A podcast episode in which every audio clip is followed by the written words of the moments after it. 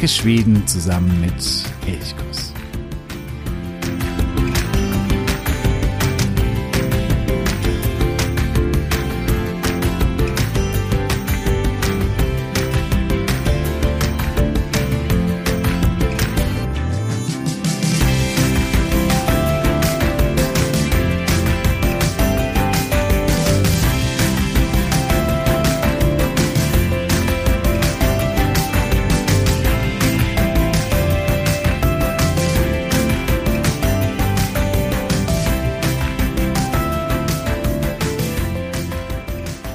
San. Ich begrüße dich ganz herzlich zur vierten Folge und heute geht es um vier schwedische Wörter, die mich irgendwie begeistern, die ich toll finde und schön finde. Und welche Wörter das sind, das erfährst du jetzt. Es gibt viele Wörter im Schwedischen, die schön klingen. Schwedisch ist eine wunderschöne Sprache und, und hat einen ja, schönen Klang. Da gibt's Wörter wie Humlehonung beispielsweise oder Sinsemellan. Das sind so Wörter, die, die klingen einfach toll.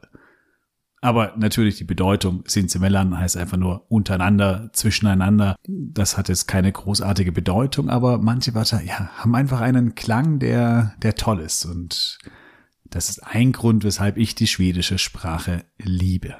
Aber heute soll es nicht um solche Wörter gehen, die einfach schön klingen, sondern um Wörter, die wegen ihrer Bedeutung schön sind. Und da habe ich eben vier Stück für dich herausgesucht, die ich besonders ja eindrucksvoll finde, die mich immer wieder freuen, wenn ich sie höre und die für mich irgendwie auch ja eben eine Bedeutung haben. Ich denke, es geht einigen, die Schweden lieben oder die gerne und oft in Schweden sind oder in Schweden wohnen, bei denen bei genau bei diesen Wörtern so ja das Herz so ein bisschen höher, ein bisschen fröhlicher schlägt. Das erste Wort ist Smultronstelle. Die Smultronstelle, das ist ja ein, ein oft verborgener Platz, ein Platz, an dem man sich wohlfühlt, der ja einfach wunderschön ist. Eigentlich bedeutet Smultron ist die Walderdbeere. Das heißt, Smultronstelle bedeutet eigentlich wortwörtlich erst einmal eben ein Ort, ein Platz, an dem es reichlich Walderdbeeren gibt. Und die dort reichlich wachsen. Und da das eben häufig Orte irgendwo im Wald sind, die man so ein bisschen suchen muss, vielleicht auch ein Ort, wo durch die dicht stehenden Bäume doch ein paar Sonnenstrahlen hindurchkommen, sodass die Walderdbeeren besonders schön wachsen können. Das sind eben so besondere Orte auch im Wald, die man gerne aufsucht. Und daher kommt eben auch die übertragene Bedeutung. Wenn man ins Wörterbuch der Schwedischen Akademie ähm, schaut, dann wird eben Smultronstelle ganz einfach übersetzt mit et underbart Stelle. Also ein wunder, wunderbarer, ein wunderschöner Ort. Und in der näheren Beschreibung heißt es dann ein Ort, an dem man sich wohlfühlt, an dem man Glück verspürt.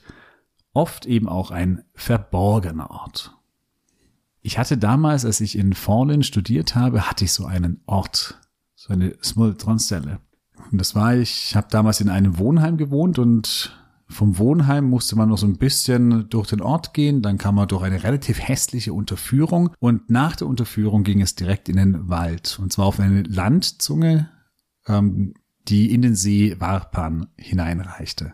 Und wenn man dort war so ein kleiner Waldweg und wenn man von diesem Waldweg irgendwann mal abzweigte auf einen kleinen Trampelpfad, dann ging man direkt am Ufer entlang und wenn man dann noch mal am Ufer zwischen dem Gebüsch hindurch kroch, dann lag an einer Stelle ein Fels im Wasser. Man musste mit so einem kleinen Hüpfer hinüberspringen. Das war so ein halber Meter, Meter vielleicht. Und das war ein Fels und der hatte so eine Kuhle. Und in diese Kuhle konnte man sich hineinlegen. Und links davon war dann so eine kleine Erhöhung im Fels. Das war wie so eine Armlehne. Das heißt, es war so eine, ja, so eine Art Sofa, eine Couch, auf der man da lag oder auf der ich dann da eben lag. Und da habe ich viele Stunden verbracht, habe meine Bücher gelesen, die ich für die Universität lesen musste. War meistens von der Sonne angeschienen und ebenso mitten im See. Völlige Einsamkeit, völlige Ruhe. Und ich hatte da so mein eigenes kleines Idyll, das eben, ja, sonst niemand hatte. Das war kein Ort, der von anderen gefunden worden war. Das war mein Ort, meine Smuldronstelle. Und das sind eben solche Orte. Orte, wo man so ein bisschen auch für sich sein kann, sich wohlfühlt. Ein anderer Ort, den habe ich in der Zeit gefunden, als ich in Göteborg gelebt habe, ist auf der Insel Röhre. Ähm, Röhre ist die nördlichste Insel der nördlichen Göteborger Scheren und man muss dort mit einigen Booten hinfahren, also von, mit einem Boot auf die erste Insel, dann auf die nächste Insel, dann wieder auf die nächste Insel und das heißt, es dauert ein bisschen, bis man da hinkommt. Es ist eben eine sehr, sehr abgelegene Insel. Das ist ein kleiner Ort, das heißt, es leben auch ein paar Menschen dauerhaft auf Röhrö, aber es gibt ein riesiges Naturschutzgebiet, ein Naturreservat. Und in diesem Naturreservat, da kann man ganz lange wandern, spazieren gehen über Geröll, über Steine am Meer entlang. Sind manchmal so kleine Weiden zwischendrin, wo vielleicht auch mal ein paar Schafe äh, grasen, aber ansonsten ist da eigentlich nichts. Hin und wieder ein anderer Wanderer, aber ansonsten einfach nur du, die Insel und das Meer. Und das ist so, ein, so eine, eine andere Smultron-Stelle, die für mich für mich ganz persönlich in Schweden eine Bedeutung hat. Und das ist vielleicht auch was Wichtiges. Jeder hat so seine eigenen Smultron-Stellen. Das heißt, man kann nicht sagen, das ist die perfekte äh, Stelle, sondern jeder ganz persönlich, ganz individuell hat so seinen eigenen Wohlfühlort. Ich habe gesagt, es kann ein verborgener Ort sein. Das muss es aber nicht. Es kann auch ein sehr, sehr belebter Ort sein. Ein Café vielleicht sogar. Ich habe mal vor längerer Zeit bei anderen Skandinavien-Bloggern eine Umfrage gestartet, was so ihre Smultronzellen sind in Schweden. Und Andrea von Schwedenhappen schrieb beispielsweise, dass für ihn ein solcher Ort die Smögenbrücke ist. Also ein sehr, sehr beliebter Ort. Smögen, das ist im, im Sommer touristisch super überlaufen. Aber er sagt, wenn er da sitzt, vielleicht noch ein Glas Wein trinkt und dem ganzen Treiben so ein bisschen zuschaut und diese, ja, wunderschönen Bootshäuschen da irgendwie im Hintergrund hat, da kann er zu sich kommt, da kann er kreativ werden. Das ist so sein Ort, sein Wohlfühlort. Josephine von äh, Besser Nord als Nie hat damals geschrieben, für sie ist es das Wachsholms Café. Auch ein beliebter Ort, ein belebter Ort. Aber da schreibt sie, kann man davor noch irgendwie ins Meer springen, eine Runde schwimmen und baden, dann auf den Felsen sich trocknen und wärmen lassen und danach geht man ins Café direkt angrenzend, isst einen Kuchen, trinkt einen Kaffee. Auch das kann eben eine Smultronzelle sein. Für viele ist es auch die eigene Stüger, also das Sommerhaus und das eigene Haus, das vielleicht auch manchmal ein bisschen abseits liegt, einem See liegt und auch das kann so ein Ort sein. Also die Smultronzelle, eines meiner schwedischen Lieblingswörter das zweite Wort hat mit Kaffee trinken zu tun. Die Schweden sind ein Volk der Kaffeetrinker, prinzipiell alle Skandinavier, das ist nicht nur in Schweden so, auch in Norwegen, in Finnland, in Dänemark, liebt man Kaffee. Jetzt gibt es ein Wort, an das wahrscheinlich sofort alle denken, Fika. Klar, wenn man Schweden, Kaffee kombiniert, dann kommt irgendwie Fika raus. Das ist natürlich auch ein wunderschönes Wort und ich, ich liebe die Fika-Pause. Also die, diese schwedische Art des Kaffeetrinkens am Nachmittag mit Freunden, mit Bekannten, vielleicht auch mit Arbeitskollegen, so diesen, dass man sich so eine kleine Auszeit aus dem Alltag gönnt, wo man Kaffee trinkt, wo man sich Zeit füreinander nimmt, für das Gespräch miteinander, sich austauschen kann. Ja, wo man eben so eine kleine Pause im Alltag einschiebt. Und eben nicht nur um Kaffee zu trinken, das ist natürlich auch ganz wichtig und auch Kuchen zu essen oder Gebäck zu essen, aber vor allen Dingen auch um mit anderen zusammen zu sein. Also Fika ist sozusagen, ähm, Fika alleine geht nicht. Ich erinnere mich da auch sehr gerne an äh, meine Studienzeit in Fallen. Ähm, da hatte ich einen Dozenten oder eine Vorlesung, die war immer nachmittags und der Dozent unterbrach immer die Vorlesung für 20 Minuten Fika-Pause. Das war Pflicht. Und das war für mich damals schon so, so ein bisschen irritierend, weil ich das einfach nicht gekannt habe, dass eine Vorlesung zum Kaffeetrinken unterbrochen wird. Aber in Fallen war das eben, ja, ganz normal oder wird wahrscheinlich auch in vielen anderen schwedischen Orten normal sein. Aber ich wollte jetzt eigentlich gar nicht auf Fika hinaus, sondern auf ein anderes Wort, das ebenfalls mit dem Kaffeetrinken zu tun hat, nämlich Potor. Potor, das ist die zweite Tasse Kaffee die man sich nachschenken kann, wenn man die erste leer getrunken hat. In vielen schwedischen Cafés ist dieses Nachschenken, also der Potor, gratis. Manchmal kostet er einen kleinen Betrag, fünf Kronen vielleicht. Und das finde ich auch so was Tolles, dass man sagt, man geht in Schweden zum Kaffee trinken, man kann sich nachschenken, das heißt, man kann da auch so ein bisschen verweilen im Café. Und das macht es irgendwie so nochmal gemütlicher, in einem Café zu sitzen. Das finde ich was Tolles.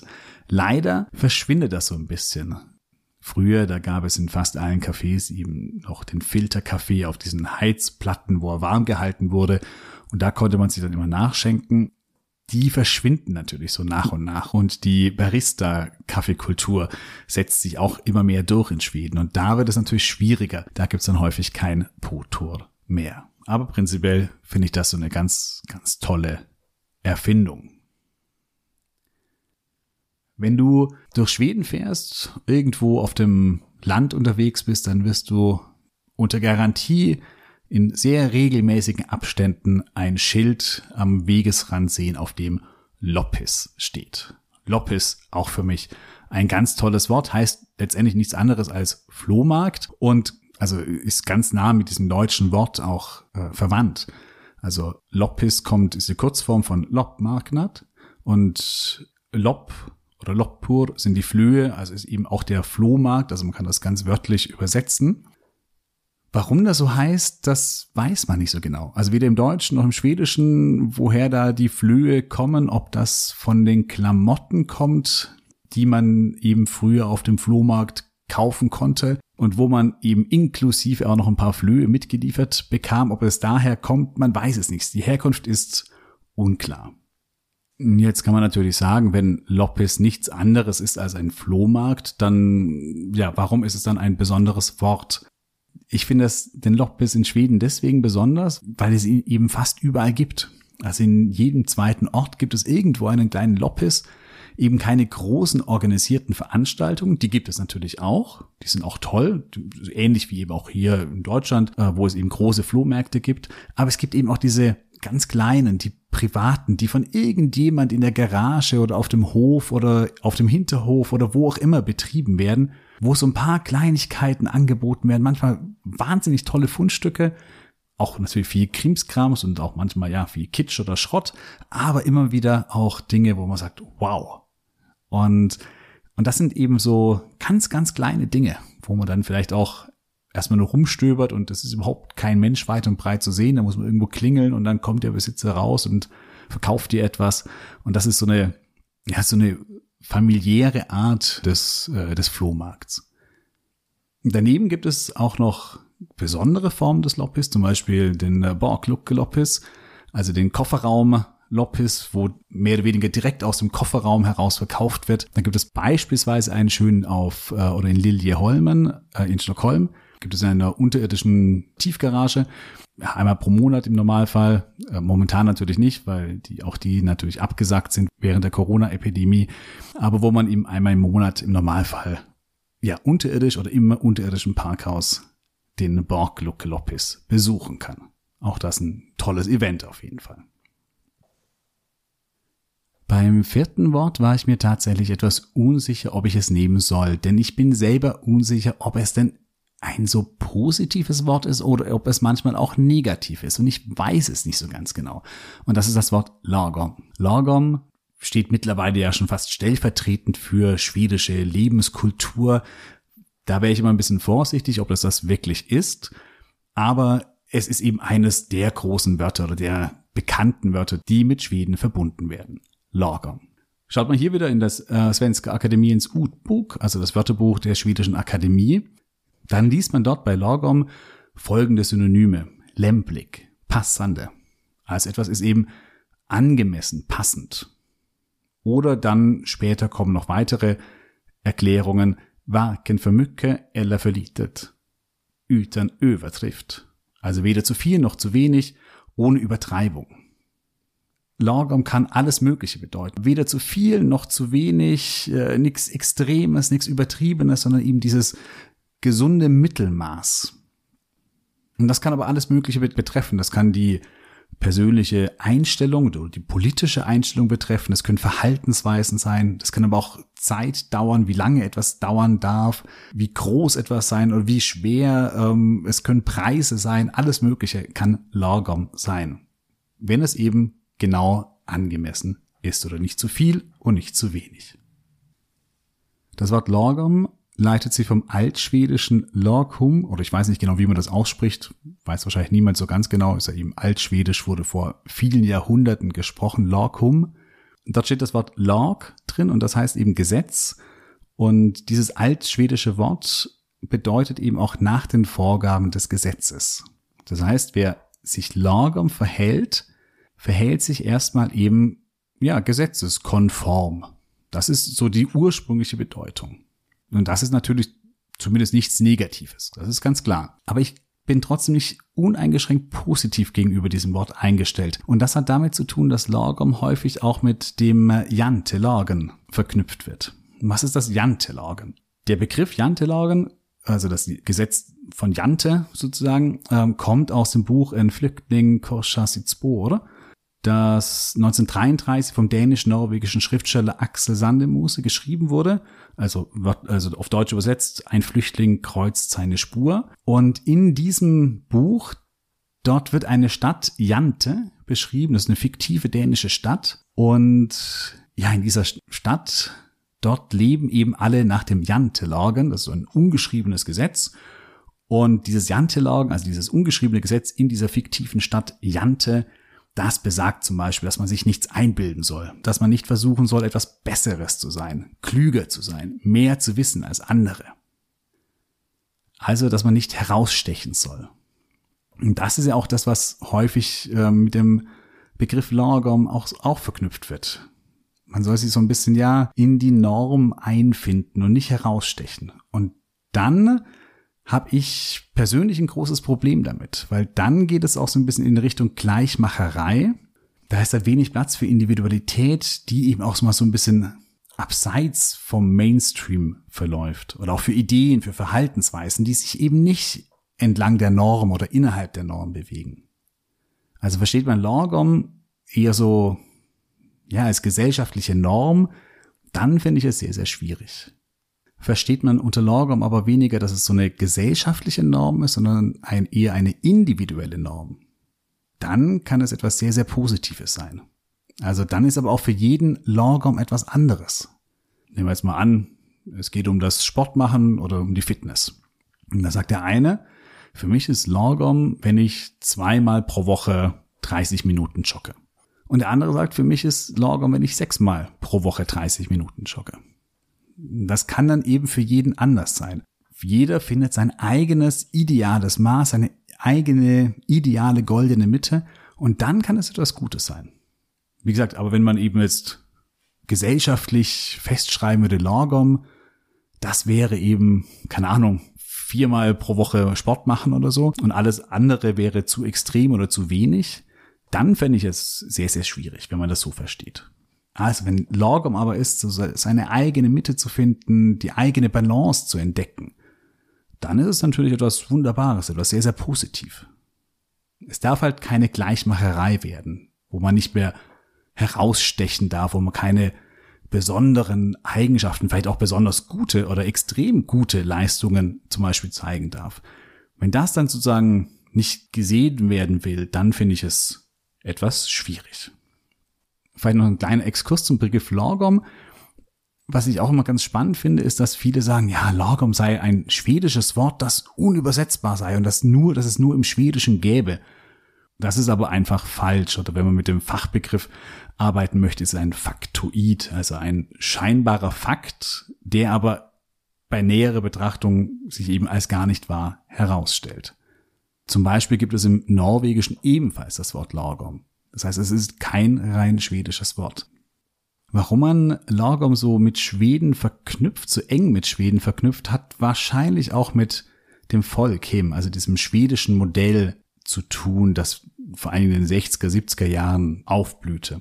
Und dieses Modell des Zusammenlebens oder der Wirtschaft, der Politik, äh, das setzte ganz stark auf Kompromiss, dass zum Beispiel Arbeitnehmer und Arbeitgeber also Gewerkschaften und Arbeitgeber gemeinsam die Dinge aushandelten, ohne dass die Politik sich einmischen musste. Also dieser Kompromisscharakter war unglaublich stark und es war prinzipiell so ein Mittelweg zwischen Kapitalismus und Sozialismus, so ein eigener Weg in der Mitte Und deswegen könnte es sein, dass eben Lagom so dezidiert mit Schweden verknüpft wird. Aber wie gesagt, im Norwegischen gibt es genau das gleiche Wort und sehr ähnliche Wörter gibt es auch im Isländischen, im Dänischen, im Estnischen, sogar im Serbokroatischen und auch im Japanischen. Das heißt, Lagom ist kein rein schwedisches Wort. Es ist auch nicht unübersetzbar. Man kann eben sagen, wie eben auch das Wörterbuch der Schwedischen Akademie sagt, Synonyme sind lämplig, passande, also eben angemessen, passend.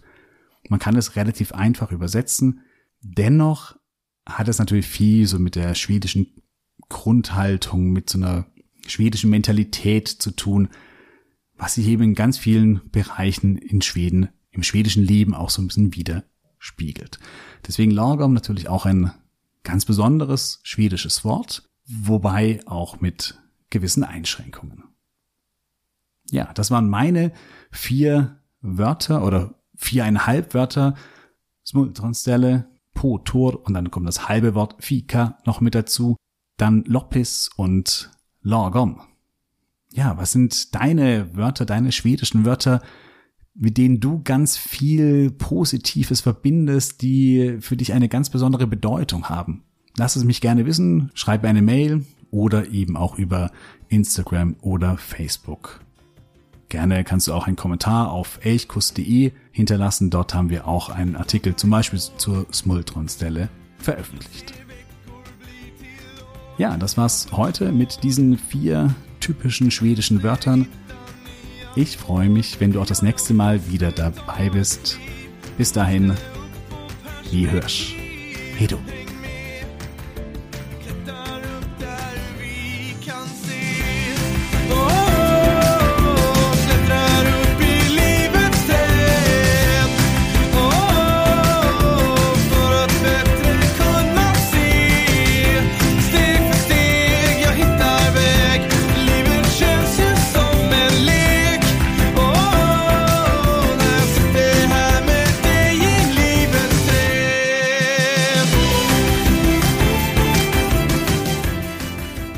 Elchkuss, der Podcast für Schweden.